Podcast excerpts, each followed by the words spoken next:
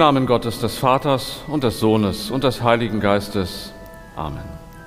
Seien Sie herzlich willkommen zu unserem Gottesdienst heute am zweiten Sonntag der Passionszeit hier in der Petrikirche in Niendorf.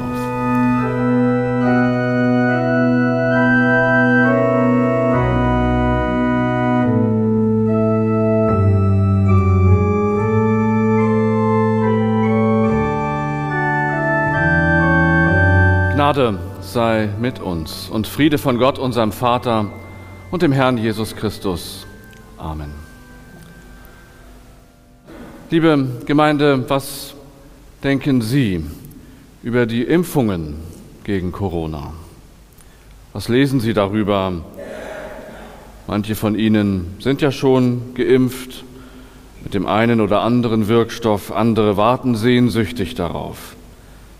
Wieder andere sind skeptisch und fragen sich, was damit wohl auch für Schaden angerichtet werden könnte, Nebenwirkungen, Langzeitwirkungen. Viel kann man darüber ja auch noch nicht sagen. Es gibt diesen Impfstoff, Impfstoff ja noch nicht so lange. Die Ärzte, die ich dazu befragt habe, geben dazu auch keine einhellige Meinung ab.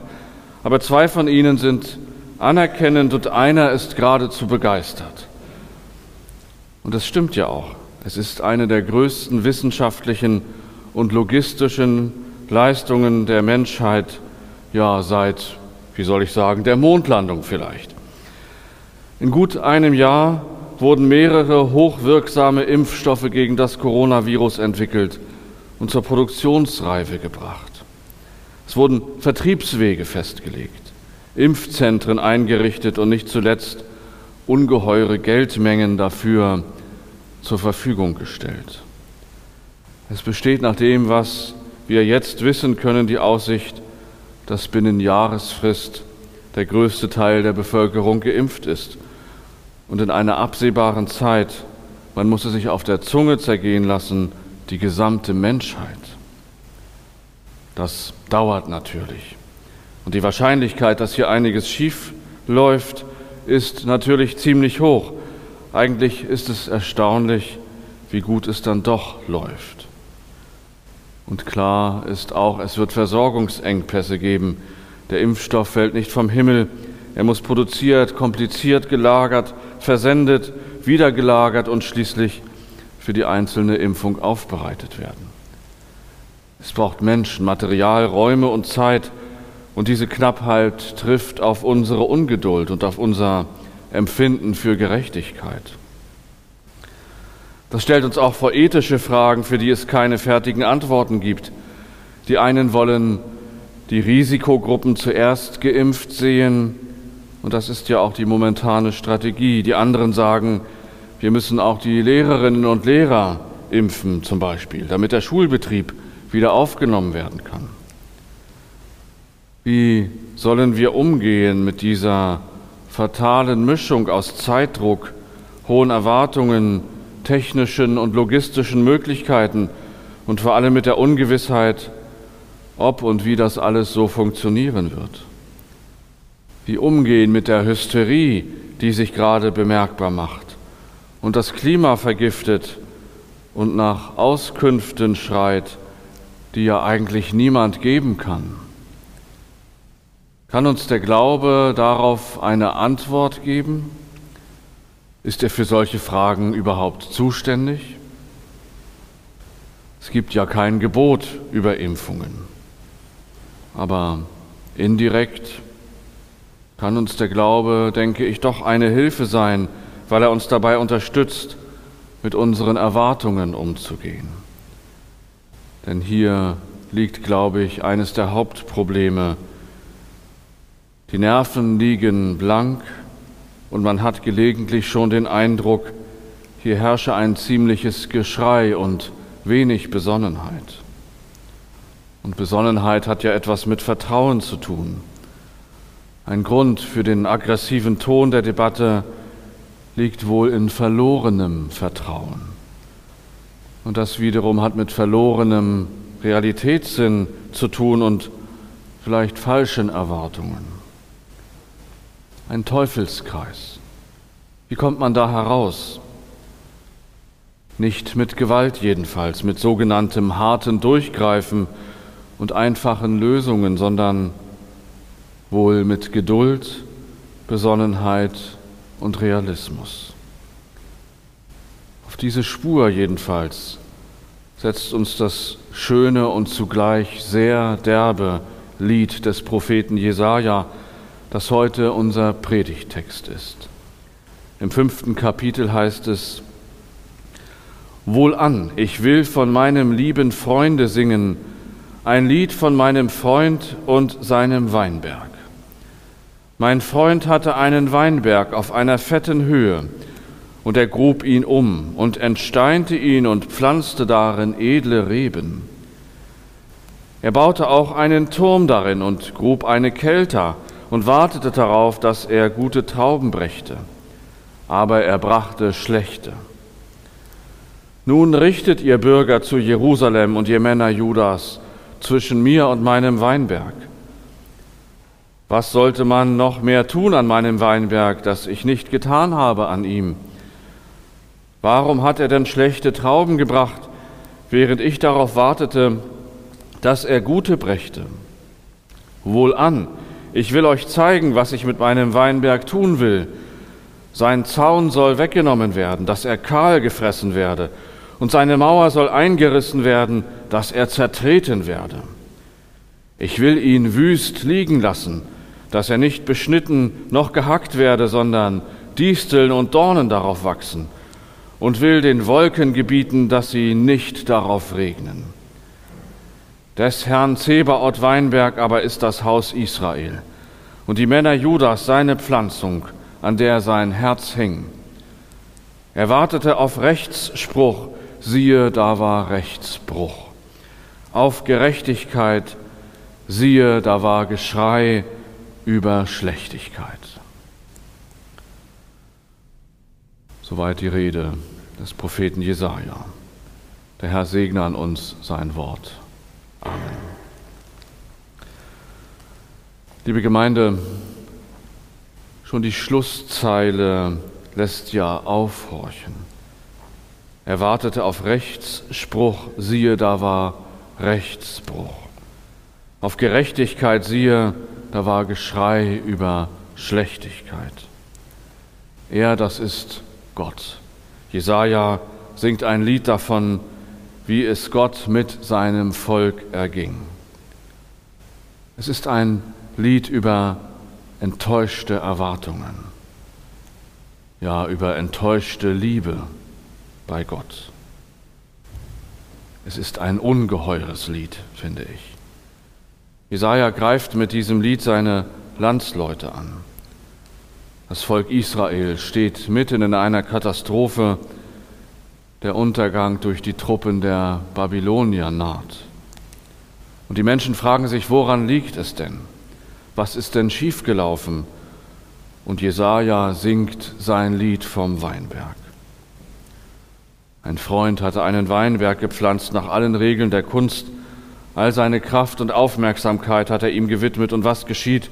Der Weinberg bringt keine Frucht. Die ganze Arbeit war umsonst. Der Weinberg ist eine Enttäuschung. Was soll der Besitzer tun? Was meint ihr, Volk von Jerusalem? Denn die haben längst begriffen, dass von ihnen die Rede ist, dass hier das Volk, das sich doch das Volk Gottes nennt, gemeint ist. Was soll er tun? Er sagt es selber, er wird den Weinberg vernichten und verwüsten. Denn der Weinberg, also das Volk, hat es nicht geschafft, Gerechtigkeit aufzurichten, sondern es gibt nur Geschrei über Schlechtigkeit. Weg damit. Gott ist zutiefst enttäuscht. Das Geschrei macht ihn wütend. Es ist ein schreckliches Lied. Gott wird aus enttäuschter Erwartung geradezu zu einem Rächer, der keine Gnade walten lässt. Wenn ihr nicht auf mich hört, dann werde ich es beenden. Ich finde, das klingt furchtbar. Und es ist nicht nur deswegen furchtbar, weil es so gnadenlos konsequent ist, sondern weil dahinter enttäuschte Erwartungen stehen. Reden wir so von Gott? Ist das Gott? Alles kurz und klein schlagen aus enttäuschter Erwartung? Zwischen dem Lied des Jesaja und uns heute liegt ja noch eine andere Geschichte. Eine Geschichte davon, wie Gott, wie Gott gelernt hat. Ja, so will ich es sagen. Gott hat gelernt, seine Erwartungen an die Menschen zu verändern. Er hat gelernt, gnädig mit den Menschen zu sein. Er hat gelernt, ihre Möglichkeiten und Fähigkeiten zum Guten wie zum Bösen neu einzuschätzen. Zwischen dem harten Lied des Jesaja und uns liegt die Geschichte des Jesus von Nazareth. Durch ihn hat Gott ganz neu erfahren, was es heißt, ein Mensch zu sein, hat unsere Not mit eigenen Augen gesehen, hat unseren Schmerz gespürt, unsere Grenzen erfahren. Gott hat Geduld gelernt. Er hat gelernt, dass man Menschen mit Gesetzen und Regeln und mit der Androhung von Strafe allein nicht begegnen kann. Dass es noch etwas anderes braucht. Zuwendung, Nähe, Verständnis, Geduld und Besonnenheit. Gott hat gelernt, auf die Liebe zu setzen, die ein Vorschuss an Vertrauen ist. Eine veränderte Erwartung an seine geliebten Menschen. Das Kreuz Jesu, auf das wir in diesen Wochen der Passionszeit ja besonders intensiv schauen, ist ein Zeichen dafür, dass Gott ein realistisches Bild vom Menschen bekommt, von seiner Verletzlichkeit, von seiner Angst, von seinen Grenzen und auch von seinen Möglichkeiten. Im Johannesevangelium sagt Jesus, ja, und sicher kannte er auch dieses Lied von Jesaja: Ich bin der Weinstock, ihr seid die Reben. Das ist die Geschichte, die wir von Gott erzählen und das ist die Geschichte, die auch uns helfen kann, die Realität nicht aus den Augen zu verlieren. Er weist uns darauf hin, mit unserer Angst, unserer Hysterie, unserer Fehlbarkeit und Begrenztheit zu rechnen und gnädig miteinander zu sein. Das bedeutet nicht, dass wir unseren kritischen Verstand ablegen sollen nach dem Motto, wird schon gut gehen, indem man aber genau hinschaut und mit Fehlern, ja sogar mit Gemeinheit rechnet, wird man dem Menschen gerechter als mit Beschwichtigungen oder Vorwürfen. Ich glaube, den ganzen Weinberg zu vernichten, weil er keine Frucht bringt, ist die falsche Strategie. Und Geschrei bringt gar nichts. Wichtiger ist zu fragen, wie kann es anders gehen? Dafür brauchen wir ein Klima der Besonnenheit, des gegenseitigen Zutrauens, der Wachsamkeit und der realistischen Einschätzung des Machbaren. Eine Kultur der ständigen Forderung, die auf billigen Applaus zielt, eine Kultur der Bedrohung und der Aggression, die auf einfache Lösungen zielt, wird dem wenig förderlich sein.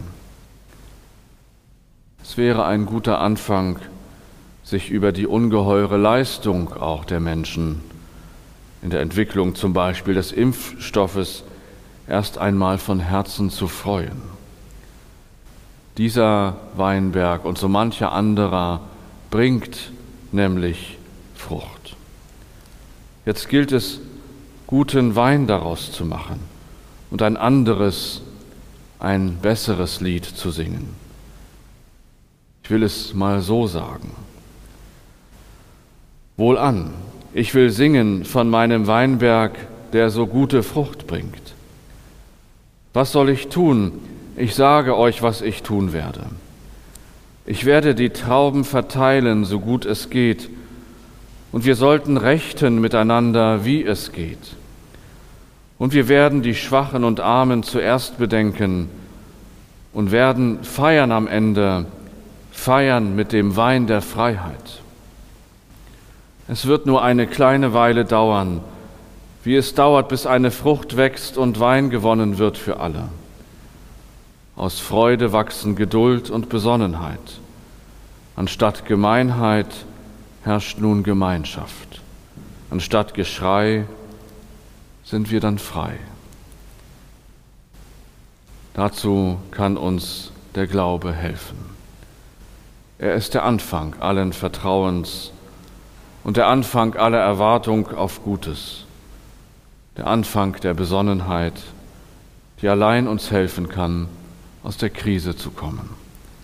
Und der Friede Gottes, der höher ist als alle Vernunft, bewahre unsere Herzen und Sinne in Christus Jesus. Amen.